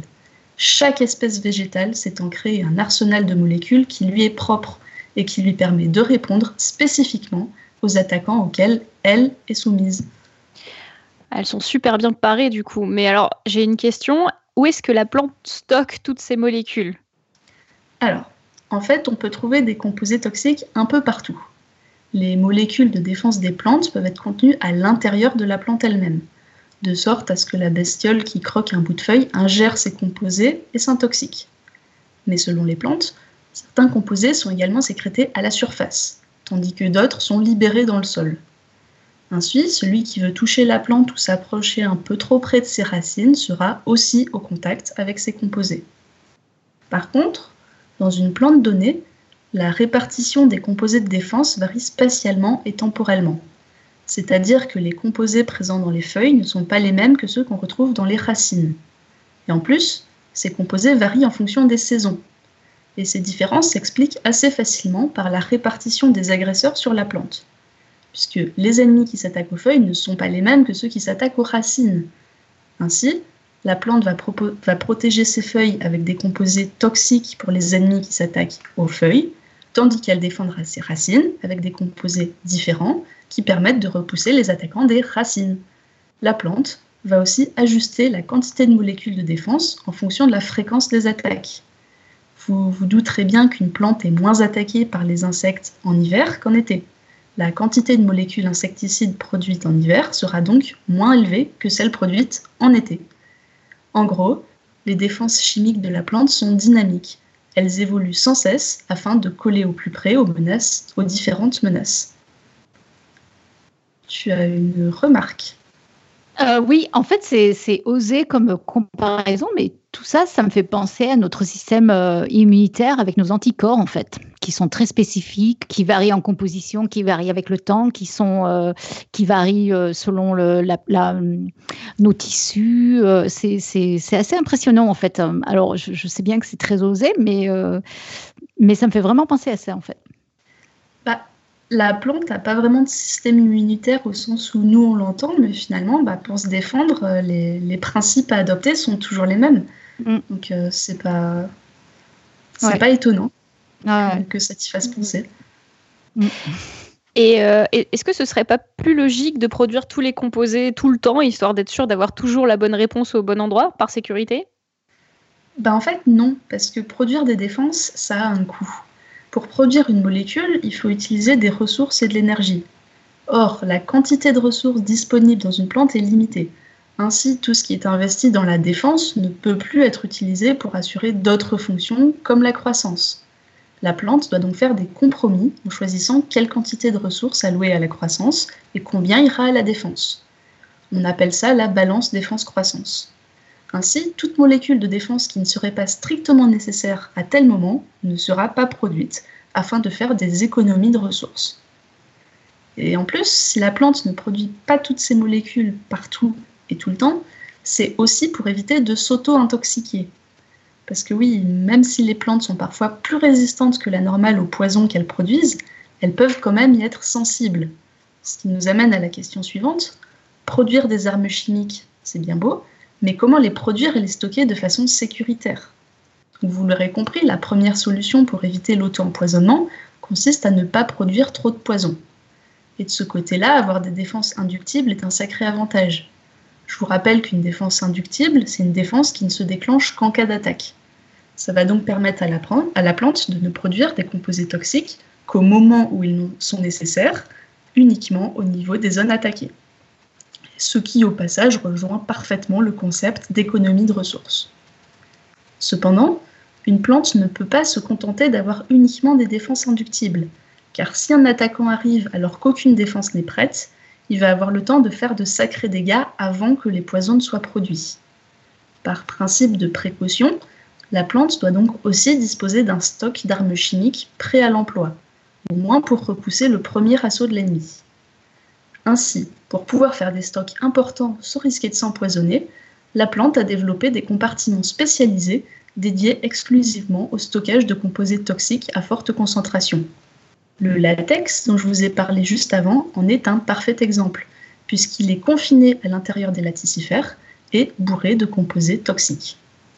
D'ailleurs, rien que dans le latex du figuier, on a trouvé des dizaines de protéines et des centaines de métabolites secondaires différents, la plupart ayant des effets défensifs. Autre exemple de compartiment dédié au stockage, les trichomes glandulaires, qui sont des petits poils qu'on retrouve chez environ un tiers des espèces végétales. Or, contrairement aux trichomes non glandulaires qui étaient impliqués dans la défense physique, les trichomes glandulaires sont des structures sécrétrices qui peuvent accumuler des composés variés comme des huiles, des résines, des composés volatiles et des poisons. Ils sont donc impliqués dans les défenses chimiques des plantes. Visuellement, les trichomes glandulaires ressemblent à de petits poils ornés d'une tête gonflée où sont accumulées et sécrétées des molécules de défense. Et comme ils sont localisés à la surface des plantes, les trichomes non glandulaires sont directement au contact des attaquants, ce qui permet de les empoisonner plus vite. Et puisqu'on parle de trichomes, il est peut-être temps de vous parler un peu des orties, qui sont équipées de trichomes encore différents, mais vraiment très chouettes. Il s'agit des trichomes urticants, qui sont de petits poils avec une extrémité bulbeuse qui se casse quand on la rompt, ce qui révèle une pointe de silice effilée comme une seringue. Et en se brisant, ces trichomes libèrent et injectent aussi des composés toxiques au malheureux qui a fait la bêtise de s'en approcher. Vous avez sans doute tous déjà expérimenté une piqûre d'ortie, avec cette douleur qui dure pendant de longues minutes. Et eh bien maintenant, vous saurez que cette sensation de brûlure est majoritairement due aux acides oxaliques et tartariques contenus dans les trichomes urticants de l'ortie. D'ailleurs, ces deux acides sont un peu l'exception qui confirme la règle, puisqu'il s'agit de métabolites primaires et non pas secondaires. Donc oui, même s'ils sont plus rares, il existe quand même des métabolites primaires qui peuvent vous faire passer un sale quart d'heure. Mais alors du coup, la, la, pointe... Euh, pardon. La pointe de silice effilée, elle sert à quoi là-dedans? Parce que en, touchant la, feuille d'ortie euh, mécaniquement, ça pourrait très bien euh, casser les trichomes et libérer ces acides. Mais du coup, je vois pas très bien à quoi elle sert la pointe de silice. C'est du sadisme, c'est pour te piquer en plus? Ah d'accord. D'accord, c'est pour bien, bien, pénétrer la peau pour que les molécules s'injectent comme une seringue, tu vois. Ouais, d'accord. D'accord. Tu vois l'innocence des plantes. Hein? Ouais. Mm, mm, mm. Ouais. voilà. Donc, je vous propose maintenant de finir cette partie de défense chimique avec quelques exemples de molécules toxiques. Et comme c'est ma plante préférée, on va parler un peu du figuier. Or, pour se défendre, le figuier produit des, des protéines et des métabolites secondaires. Les premières sont presque exclusivement stockées dans le latex, tandis que les secondes sont localisées dans le latex, les trichomes glandulaires, mais aussi dans les tissus normaux. Les protéines de défense du figuier sont des molécules que les insectes vont ingérer. Elles agissent donc principalement dans le système digestif de ces bébêtes. Par nécessité, leur première caractéristique est donc d'être suffisamment résistantes afin de rester actives dans les sucs digestifs des insectes en question. Les protéines majoritaires dans le latex du figuier sont des enzymes qui appartiennent aux familles des protéases et des inhibiteurs de protéases. Les protéases sont particulièrement efficaces contre les insectes, tandis que les inhibiteurs de protéases peuvent agir contre un large spectre de ravageurs et de pathogènes. Je ne rentrerai pas dans les mécanismes détaillés, mais globalement, ces protéines agissent en interférant avec la digestion des insectes. En gros, la bébête qui mange ces enzymes aura du mal à digérer ses repas ce qui a pour conséquence de ralentir la croissance et d'augmenter la mortalité larvaire. Alors juste une précision, quand on dit protéase, c'est donc une protéine avec une activité qui est de dégrader les autres protéines. Voilà. Mm. Et du coup, les inhibiteurs de protéase, c'est des enzymes qui vont empêcher les protéases de fonctionner. Voilà. C'est ça. Donc, euh, en plus de ces protéases et de ces inhibiteurs de protéases, le latex du figuier contient aussi des oxydases. Celles-là, ce sont des enzymes capables d'oxyder les composés présents dans le système digestif des insectes, ce qui mène à la formation de molécules réactives aux effets toxiques. Autre protéine contenue dans le latex du figuier, il s'agit des chitinases. Je les ai déjà évoquées tout à l'heure, elles agissent en détruisant la paroi des champignons, ce qui a pour effet de réduire significativement leur croissance. Euh, pardon, Hélène. non, mais du coup, chitinase, euh, ça dégrade la chitine qui est euh, le composé majoritaire des parois de champignons. Voilà. Euh, bon, il y a aussi plein d'autres protéines défensives chez le figuier, mais elles sont minoritaires et elles n'ont rien de particulier. Donc, pour vous donner un dernier exemple complètement abusé, on va plutôt changer d'espèce et se tourner vers un petit arbrisseau de la famille des Euphorbiacées. Cet arbrisseau, c'est le ricin, et il a pour particularité de produire une molécule ultra toxique qui est la ricine. Or, ce nom vous est sans doute assez familier, puisque la ricine est un poison qu'on retrouve assez fréquemment dans les romans policiers et dans les séries télé. C'est également le poison qui a été utilisé dans l'affaire des parapluies bulgares, mais je ne m'étendrai pas dessus, puisqu'il me semble bien que Claire nous en avait aussi parlé dans son épisode sur les petits poisons d'Agatha Christie. Passons donc aux métabolites secondaires. En fonction de leur structure, ces molécules peuvent être subdivisées en plusieurs grandes catégories les alcaloïdes, les terpénoïdes et les composés phénoliques. Or, les alcaloïdes sont des molécules azotées qui sont largement répandues chez les végétaux, mais qui n'existent pas chez tous.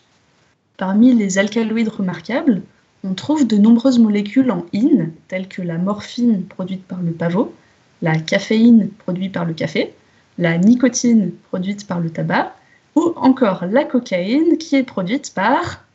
Le coca Très bien. Donc oui, à la base, toutes ces drogues, ce sont des molécules de défense des plantes. Donc de son côté, le figuier produit des alcaloïdes avec des noms barbares de la sous-famille des phénanthroindolizidines. Euh, à tes souhaits. Merci. Ces alcaloïdes Phénanthroindolizidine. Phénanthroindolizidine. ok. Tout à fait. Donc, ces alcaloïdes sont restreints à quelques espèces de plantes et ils ont des effets toxiques contre les champignons, les bactéries et les insectes. Mais pour l'instant, ils n'ont pas encore été très étudiés chez le figuier, donc je ne m'attarderai pas plus dessus. Passons donc à la deuxième famille de métabolites secondaires, les terpénoïdes, que l'on retrouve cette fois chez toutes les plantes. Ces composés sont connus pour leurs propriétés odorantes, par exemple, ce sont eux qui sont responsables du goût de la cannelle, du gingembre ou encore de la menthe. Mais certains terpénoïdes sont également impliqués dans la défense des plantes. Par exemple, la molécule qui rend le latex collant, c'est un terpénoïde. Chez le figuier, on va également trouver de nombreuses sous-familles de terpénoïdes qui peuvent avoir des effets irritants, antibactériens ou insecticides. Alors là, mon exemple préféré, c'est celui d'une sous-famille de terpénoïdes qu'on appelle les cardénolides et qui sont très toxiques pour les insectes et même pour les animaux. Or, chez Asclepias syriaca, alias l'asclépiette de Syrie, ces molécules ont des effets assez violents sur les pauvres insectes qui les ingèrent. En effet, si vous donnez des cardénolides à manger à une chenille, celle-ci risque d'être agitée de spasmes, de convulsions, mais elle va aussi se mettre à régurgiter tout ce qu'elle a dans le ventre avant de sombrer dans l'inconscience pendant plusieurs heures. Parfois, il faut même plusieurs jours pour que les chenilles se remettent de leur repas. Hmm. Et, donc là, l'image que vous pouvez voir dans la chatroom, c'est une chenille inconsciente qui pendouille lamentablement au bout de sa feuille après avoir eu l'audace d'ingérer du latex riche en cardénolides. Oui, oui, je, je, sais ce que tu vas rajouter, Chloé. Ah, les plantes, ces petites choses innocentes. Avoue que c'est cool quand même. C'est cool, c'est vrai. Et enfin, vrai. Dernière famille de métabolites secondaires, les composés phénoliques, qui sont eux aussi présents chez toutes les plantes. Si on leur a donné ce nom de composés phénoliques, c'est parce qu'ils contiennent des groupements phénoliques. Ces molécules sont particulièrement connues pour leurs propriétés antioxydantes, mais elles peuvent aussi avoir des effets défensifs. Et là, je vais m'attarder un peu sur un dernier exemple, qui est celui des furocoumarines, mais qu'on appellera juste les furocs parce que c'est plus court à dire. Et comme ces molécules sont celles sur lesquelles je travaille, c'est avec la plus grande objectivité que je vous dirai que ce sont forcément les meilleures. Les furocs ne sont pas présentes chez toutes les plantes. On les retrouve uniquement chez certaines espèces, comme le figuier, évidemment. Elles ont des effets toxiques contre à peu près tout ce qui bouge. Les bactéries, les champignons, les insectes, les nématodes, les mammifères et même les végétaux. Autrement dit, on ne rigole pas avec ces trucs-là. En fait, les furocs ont plusieurs modes d'action qui expliquent leur large toxicité. D'abord, elles peuvent mener à la formation de molécules toxiques. Mais en plus de ça, elles peuvent aussi inhiber certaines enzymes capitales dans le métabolisme de la cellule qu'on appelle des cytochromes P450 et qu'on retrouve chez à peu près tous les organismes. Alors pour la petite anecdote, L'inhibition de CP450 peut avoir des effets graves sur l'homme et on appelle ça l'effet pomelo. Certains d'entre vous ont peut-être déjà entendu parler de cas où certains patients sous traitement médicamenteux avaient interdiction formelle de boire du jus de pamplemousse. Eh bien ça, c'est à cause des furocs contenus dans le jus des pamplemousses, qui d'ailleurs ne sont pas des pamplemousses. En fait, ce sont des pommelots, soyons un peu rigoureux. C'est quoi la différence? Eh ben, c'est juste que tout le monde se trompe dans le nom. Ce, machin euh, jaune-orange euh, avec l'intérieur rose qu'on mange, ce n'est pas un pamplemousse, c'est un pomelo. Euh, le, le, vrai pamplemousse, c'est le gros machin vert qui est beaucoup plus gros, qui en anglais est appelé pomelo. Donc c'est. En fait, on, il y a une inversion entre les noms anglais et français, d'un point de vue le vrai nom, mais dans le langage courant, tout le monde appelle les pomelos des pamplemousses, alors que c'est faux. Voilà. Ah, je me suis trompée toute ma vie. je me trompée toute vie. Moi, c'est l'histoire de ma vie, mais bon, je me trompe tout le temps, mais bon. Euh, donc, en temps normal, vous ne risquez pas grand-chose à boire du jus de pomelo.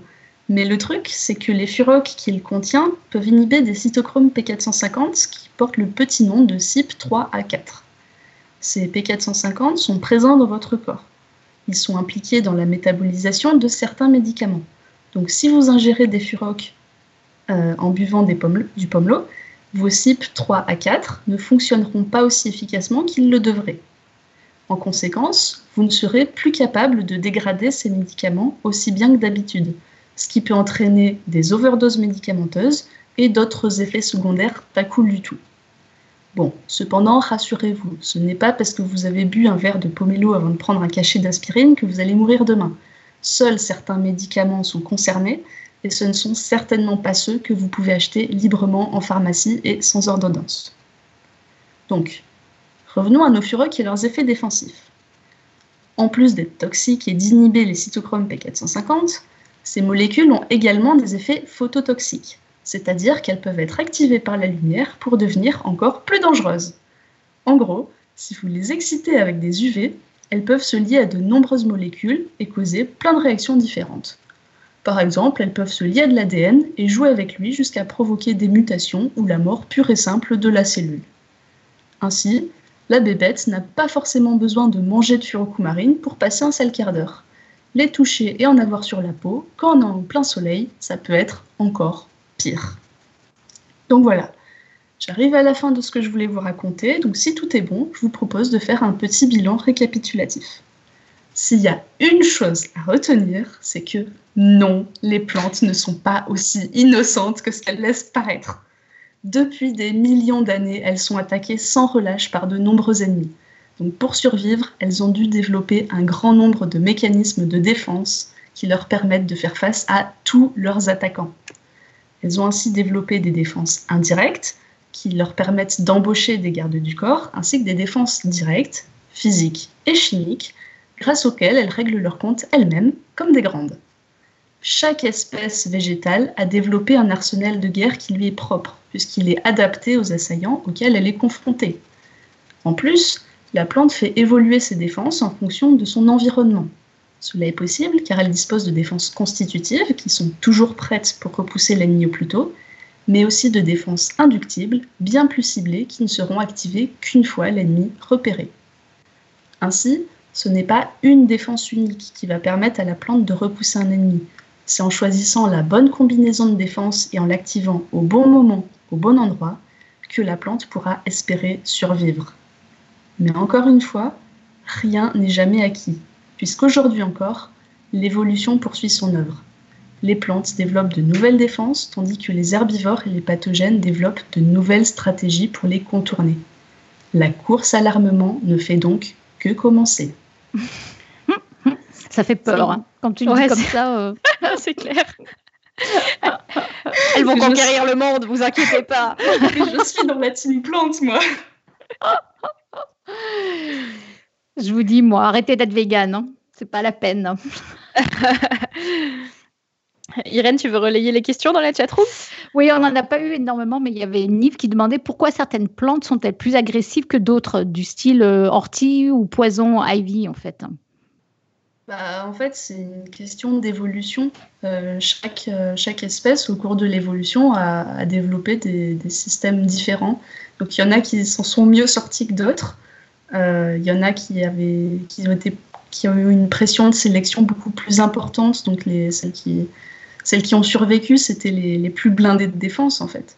Ça mhm. dépend vraiment de l'environnement, de l'évolution et d'un tas de facteurs.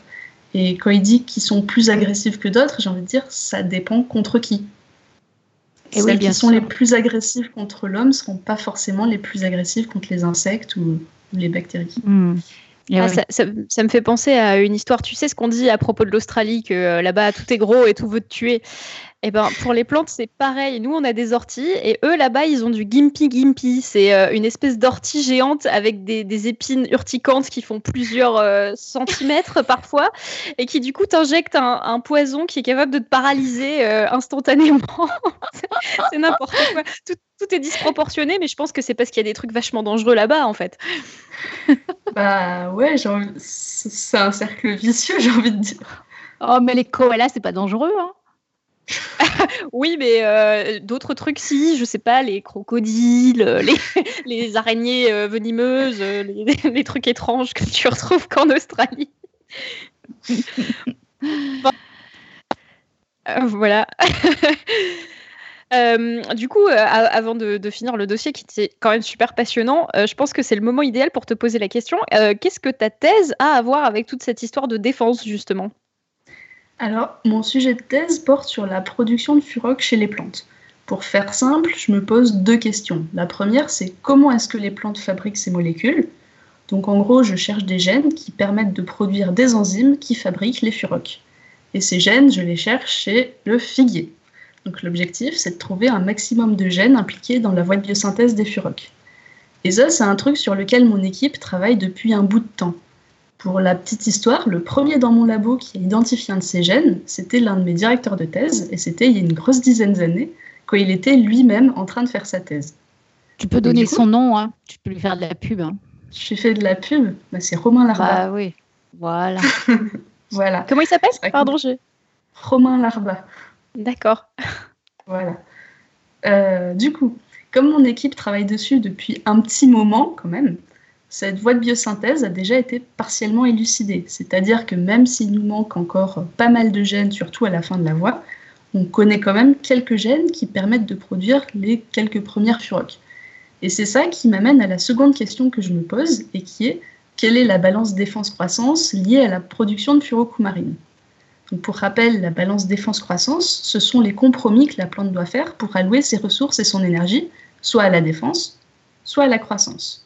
Donc là, mon objectif, c'est de regarder combien d'énergie ça coûte de produire des furocs, mais aussi combien ça rapporte au niveau défensif, afin de voir si ça vaut vraiment le coup pour la plante de produire de telles molécules. Et pour faire ça, je ne travaille pas chez le figuier, mais plutôt sur la tomate, pour une raison assez simple. Le figuier, il est badass, il produit naturellement des furocs. Donc c'est très difficile de déterminer quelle quantité de ressources il investit là-dedans. Au contraire, la tomate ne produit pas de furoc. Je peux donc prendre des tomates et leur ajouter artificiellement les gènes qui permettent de produire ces furocs. Ce qui me permet de disposer de deux types de tomates. Des tomates sauvages, sans furoc, et des transformées avec furoc. Et là, une fois qu'on a ces deux types de plantes, il devient possible de comparer leur défense et leur croissance. En gros, je m'attends à ce que les tomates produisant des furocs se défendent mieux, puisqu'elles auront ces furocs, mais qu'elles poussent moins bien, puisqu'elles auront dû investir de l'énergie pour les produire. Alors par contre, avant qu'on me pose la question, je tiens à préciser une chose. Oui, quand je dis que je vais rajouter des gènes à la tomate pour qu'elle produise des furocs, je parle bien de faire des plantes transgéniques, c'est-à-dire des OGM. Cependant, rassurez-vous, ces plantes pousseront dans des milieux confinés et elles ne sortiront jamais du laboratoire. L'objectif n'est certainement pas de faire un champ de tomates OGM, il s'agit juste de disposer de quelques plants pour faire des expériences. Et une fois utilisés, ces plants seront éliminés avec toutes les précautions qu'il faut. Je ne cherche pas à faire des tomates toxiques, je vous le promets. C'est ça, oui. Je vous le Dans promets. quelques années, on va avoir des tomates furoc dans les, dans les, dans les marchés maintenant, les tomates furoc. Non, non, non. On a des procédures de décontamination, d'élimination qui sont très carrées. on ne rigole pas avec ça. Ouais, Monsanto, il dit la même chose. hein. Arrête Non, de faire non, du conspirationnisme, Irène. Ça suffit. ouais. On est censé être un podcast de science et tout, pas un podcast conspiration, hein Bon, d'accord, d'accord. Pour te donner l'idée, c'est des trucs qui sont dans des milieux au début in, vi- euh, in vitro, c'est-à-dire dans des milieux complètement stériles. Donc euh, ils ne peuvent pas s'en échapper, il n'y a même rien qui peut rentrer à l'intérieur. Euh, et de toute façon, c'est des trucs qui sont confinés à l'intérieur de choses qui doivent être confinées. Donc tu as, une double protection sur ces machins-là. Voilà. Oui. Voilà, quand tu les de- transportes, je crois que tu mets une troisième boîte par-dessus. C'est bien de nous rassurer. Voilà. Merci, merci. Oui. Alors, euh, du coup, le figuier, c'est ton organisme modèle, mais euh, est-ce que c'est un modèle qui est euh, facile à étudier? Alors, euh, pas vraiment en fait. Euh, si j'étudie le figuier, c'est parce qu'il produit des furocs et aussi parce que c'est un organisme un peu nouveau pour le labo.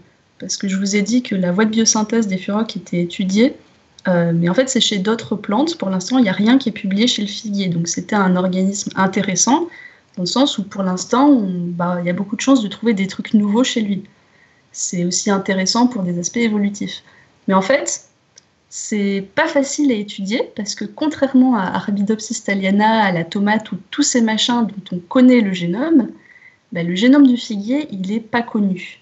Et en fait, on a même assez peu d'informations sur le figuier en général parce que c'est pas la plante que tout le monde a envie d'étudier. Donc, on a un peu le même problème avec les autres plantes qui produisent des furocs. C'est des trucs un peu vieux. J'ai un, un collègue doctorant qui bosse sur le pané, le truc que personne n'étudie jamais. Donc, pour aller trouver des données génomiques, c'est assez compliqué. Et ça pose problème dans, le, dans la mesure où nous, on cherche des gènes euh, qui sont issus de ces plantes-là. Donc, le point positif, c'est que grâce à une collaboration avec une équipe japonaise, on a pu avoir accès à une base de données partielle qui nous donnait euh, des, des petits morceaux d'a- d'ARN, d'ADN de figuier. Donc je pouvais trouver des gènes dessus.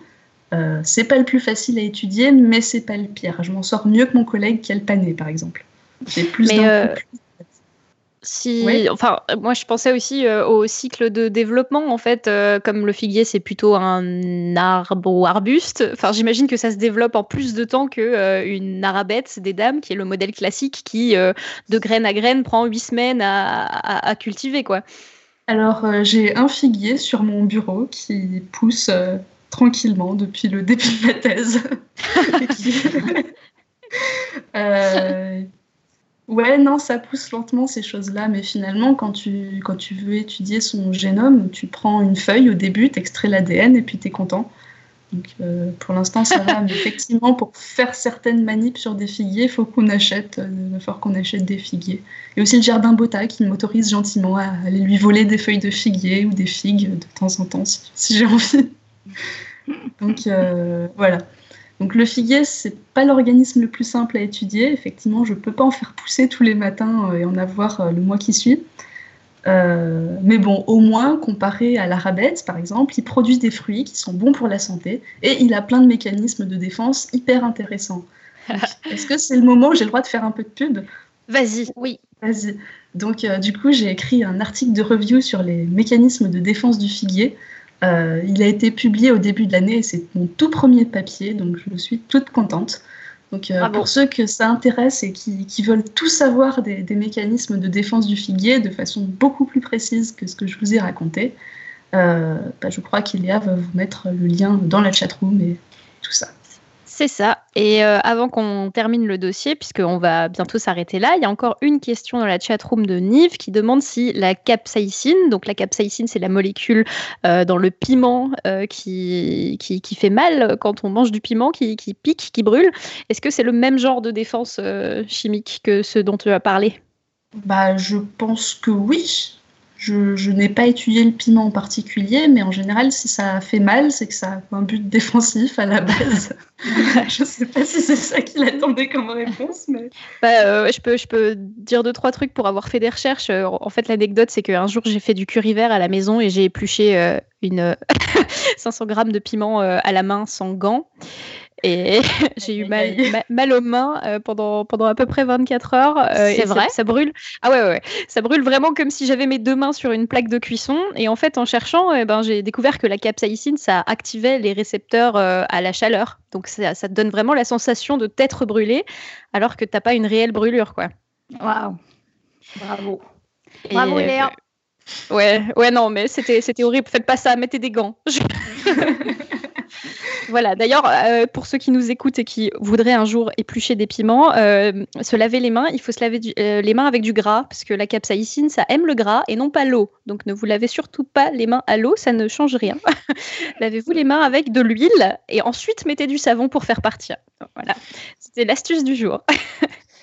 ouais. alors du coup, on va s'arrêter là. Merci beaucoup Chloé pour ce dossier qui était super intéressant.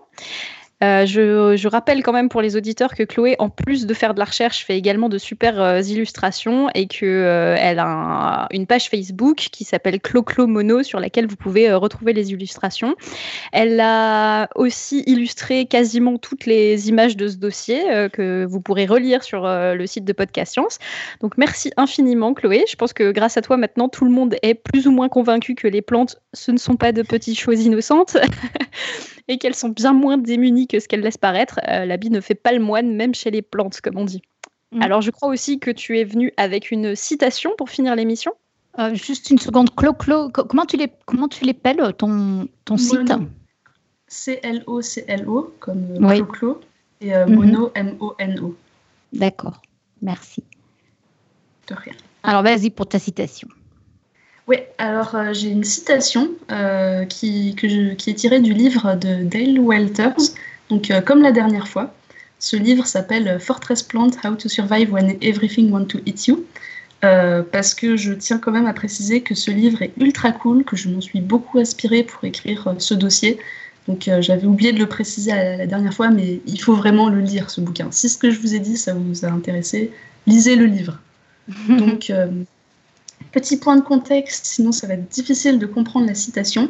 C'est euh, l'épilogue du livre. C'est nous avons une plante qui parle euh, de la guerre millénaire qui existe entre les plantes euh, et le reste du monde et qui conclut de la façon suivante. Cette plante nous dit But in this war, there is a new force to be recognized. These, interlopers use plants, but in, a way not seen before. They grow them together, making them easy prey for attackers but try to protect them from attack. It's confusing. Are they a force for good or for bad? The jury is out. Ce que je traduirais par quelque chose comme ça. Mais dans cette guerre, il faut désormais compter avec une nouvelle force. Ces intrus utilisent les plantes d'une manière complètement nouvelle. Ils les cultivent ensemble, faisant d'elles des proies faciles, mais ils essaient aussi de les protéger des attaques. C'est déroutant. Sont-ils bons ou mauvais? Le jury délibère encore. Hmm. Oui, maintenant on a envie de lire le livre, évidemment. ouais, on, mettra aussi la référence du livre dans les dates d'émission. Et euh, c'est aussi un de mes livres préférés sur les plantes. C'est vrai? Ah ouais? C'était Léa qui m'a prêté ce livre que j'ai entre les mains. C'est vrai? Oui, oui. Et euh, c'est vraiment euh, ah ouais, un auteur qui, vulgarise les défenses végétales comme personne et qui, parle des défenses végétales comme. voilà, super intéressant. Euh, voilà. Est-ce que euh, on termine sur quelques annonces? Eh bien, vas-y, je t'écoute. Alors, euh, du coup, pour faire une transition parfaite, très bientôt, samedi prochain, le 11 mai, 2019 euh, au Jardin botanique de Nancy, nous organisons une radio dessinée intitulée Les plantes, ça ne compte pas pour des prunes, euh, pour, euh, pour continuer dans la droite lignée de ce dossier. Donc vous pourrez nous rencontrer en vrai, en chair et en os, si vous êtes du côté de Nancy tout l'après-midi. Et Chloé fera une petite chronique en plus à cette occasion. Et euh, il y a plein d'autres intervenants. Donc, euh, si vous voulez avoir la liste exhaustive, vous pouvez maintenant aller sur euh, notre site internet pour aller regarder l'annonce de l'événement. Et vous verrez que en plus de l'équipe du podcast, il y a aussi Christophe Rodeau, Thomas Durand, Agatha Bazin-Liévin du côté des dessinateurs, plein de beaux mondes qu'on a croisés dans le podcast. Donc ça va être un chouette moment. Ouais, un programme scientifique génial. Et euh, du côté du festival Pint of Science, puisque je, vous en parle aussi vu que j'organise un peu, euh, du 20 au 22 mai, euh, c'est le festival Pint of Science. Il y a déjà beaucoup de places qui sont parties dans toutes les villes de France. donc allez sur le site www.pintofscience.fr et si vous n'avez pas encore réservé vos tickets pour les soirées, faites-le rapidement parce que sinon il risque d'y avoir plus de place. Voilà, donc comme vous le voyez, Eléa est sur tous les fronts, n'est-ce pas? Je ne sais pas comment tu fais, hein, mais bon, oui. Voilà, eh bien c'est le moment qui n'est pas du tout attendu, pas du tout attendu et que je n'aime pas du tout, mais je me dévoue parce qu'il paraît que je suis la dictatrice et que donc j'ai décidé à ce titre de me charger de cette partie. Donc, donc pour faire des émissions, notamment les radios dessinées comme celle du 11 mai, eh bien on utilise vos dons et donc inutile de s'étendre sur le fait que ces dons nous sont hyper précieux. Voilà, donc euh, si vous voulez faire un don pour nous aider, eh bien nous utilisons la plateforme Patreon dont vous trouverez le lien sur notre page web. Et donc, encore une fois, mais pas assez, nous vous remercions du fond du cœur. Nous remercions tous ceux qui nous aident et puis tous ceux qui aimeraient pouvoir le faire. J'en profite pour euh, parler du nouveau quiz du mois, puisqu'on eh en a choisi un nouveau. Mais oui, mais oui, vas-y. Le quiz du mois, c'est pour résumer les 3 C, info ou intox. Et pour ceux qui ne savent pas ce qu'est les 3 C, c'est est-ce que un café plus une clope égale caca? C'est un, c'est un sujet philosophique ce mois-ci auquel, auquel je suis déjà contente en avance de devoir répondre. Donc euh, si vous avez des idées pour répondre à cette question, le café et la clope euh, en même temps sont-ils laxatifs euh, Envoyez-nous vos réponses sur notre adresse podcastscience@gmail.com. Merci à vous. Bon, eh bien Nico, c'est à toi pour le pitch de la semaine prochaine. Ah, c'est à moi. Eh oui, mais oui. Euh, bah, c'est parti. Euh, on en a parlé la semaine dernière, le 10 avril 2019, un groupe de scientifiques présentait au monde la première image acquise d'un trou noir. Cet événement, comme les ondes gravitationnelles avant, euh, marque un certain succès de la méthode scientifique. La théorie avait prévu quelque chose, le racontait depuis des années, et finalement on l'observait comme prévu. Devant cette efficacité incroyable de la science à comprendre notre monde, on pourrait rapidement conclure que la méthode scientifique est la meilleure méthode pour acquérir. Alors, bien sûr, j'ai des trucs sous les yeux. Donc, devant cette efficacité assez incroyable des sciences, on, pourrait euh, assez rapidement conclure que la méthode scientifique est la meilleure méthode pour acquérir des connaissances, voire même qu'en fait, toute connaissance non scientifique n'est qu'une croyance. Vous en êtes peut-être même convaincus, chers auditeurs, euh, comme je l'ai été et comme je le suis encore sur certains sujets. Pourtant, à, à, plusieurs reprises dans le podcast, on a essayé de parler de sciences qui font intervenir l'humain et ses comportements, tels que l'économie ou encore le charisme. Et moi, si je retiens quelque chose de ces épisodes, c'est que la connaissance que la science produit, ces fameux consensus dans ces sujets-là, est souvent dans des cas très généraux et très loin de ce qu'on croit savoir. Les résultats que nous présentait euh, Olivier sur l'économie, quand on insistait à dire bon, qu'est-ce que c'est un consensus scientifique en économie, il nous parlait du fait de dire bah quand il y a des gens qui se mettent ensemble, euh, ils vont se spécialiser à faire quelque chose plutôt que faire un peu tout. Donc des choses qui paraissent très très basiques. Sur le charisme, c'était aussi assez basique comme résultat. Alors c'était assez impressionnant au niveau des expériences, mais finalement, on a l'impression que c'est beaucoup plus compliqué d'établir euh, des, connaissances par rapport à prévoir un trou noir des années à l'avance et finalement l'observer, etc. Et ben, du coup, la semaine prochaine, on va reprendre une de mes lubies actuelles, euh, à savoir, et si la méthode scientifique n'était pas la seule manière de construire de la connaissance? La dernière fois que j'ai fait un dossier, c'était sur le storytelling, je suis resté assez abstrait, mais cette fois, on va y aller par l'exemple. L'exemple de personnes qui ont essayé de faire grandir la connaissance de leur domaine par des méthodes très différentes de la méthode scientifique. Euh, alors pour sûr, la connaissance qu'ils ont produite, elle n'est pas scientifique parce qu'elle respecte pas la méthode scientifique, mais est-ce que pour autant elle n'est pas une connaissance et, tout comme euh, le monde scientifique gagnerait le monde non scientifique gagnerait à utiliser plus la méthode scientifique, je pense qu'on est tous convaincus ici. Est-ce que la science peut pas grandir et apprendre de l'utilisation d'autres méthodes pour acquérir des connaissances? On va réfléchir un peu tout ça sur un exemple très particulier. Donc la semaine prochaine, on va se plonger dans l'histoire du jeu d'acteur. C'est plusieurs fois que j'en parle à l'équipe en off, et là on va y aller pour de vrai. C'est-à-dire comment s'est construite et se construit encore le savoir de qu'est-ce que c'est bien jouer sur scène face à un public. Alors vous pensez peut-être que c'est avant tout du talent et que bon, c'est bon, les acteurs ils savent jouer, il n'y a plus grand-chose à faire progresser. Et si vous pensez ça, c'est parfait, vous pouvez venir la semaine prochaine parce que c'est aussi ce que pensent la plupart des non-scientifiques au sujet des sciences que bon, il n'y a plus grand chose à faire progresser, c'est bon, maintenant ça marche. Donc vous avez sans doute quelque chose à apprendre. Voilà pour la semaine prochaine. Waouh Bon, ça, ça s'annonce super intéressant, effectivement. Mm. Voilà, et eh bien nous arrivons hélas à la fin de cette émission. Merci Chloé pour ce raccourci sur les incroyables capacités des plantes à interagir avec leur environnement. Au fond, c'est quand même un peu triste que les plantes elles, se défendent comme ça, je pense, parce que sans elles, pas de vie et pas de vie animale surtout, mais bon. Euh, c'est un peu triste qu'elle se défende en retour. Mais bon, voilà, c'est la, j'imagine, c'est la loi de la jungle, je sais pas. Euh, et en fait, j'imagine aussi qu'on n'est vraiment pas prêt d'avoir fait le tour de, notre euh, compréhension des plantes. Mais donc, en attendant d'en découvrir plus, nous vous donnons rendez-vous la semaine prochaine pour ce dossier épatant préparé par Nicotup sur un sujet absolument sans rapport et dont même nous, d'ailleurs, on peut peut-être se poser beaucoup de questions, mais bon, on verra. Qu'à cela ne tienne, on vous attend le mercredi 8 mai avec fanfare et d'ici là, que servir la science soit votre joie. servir la science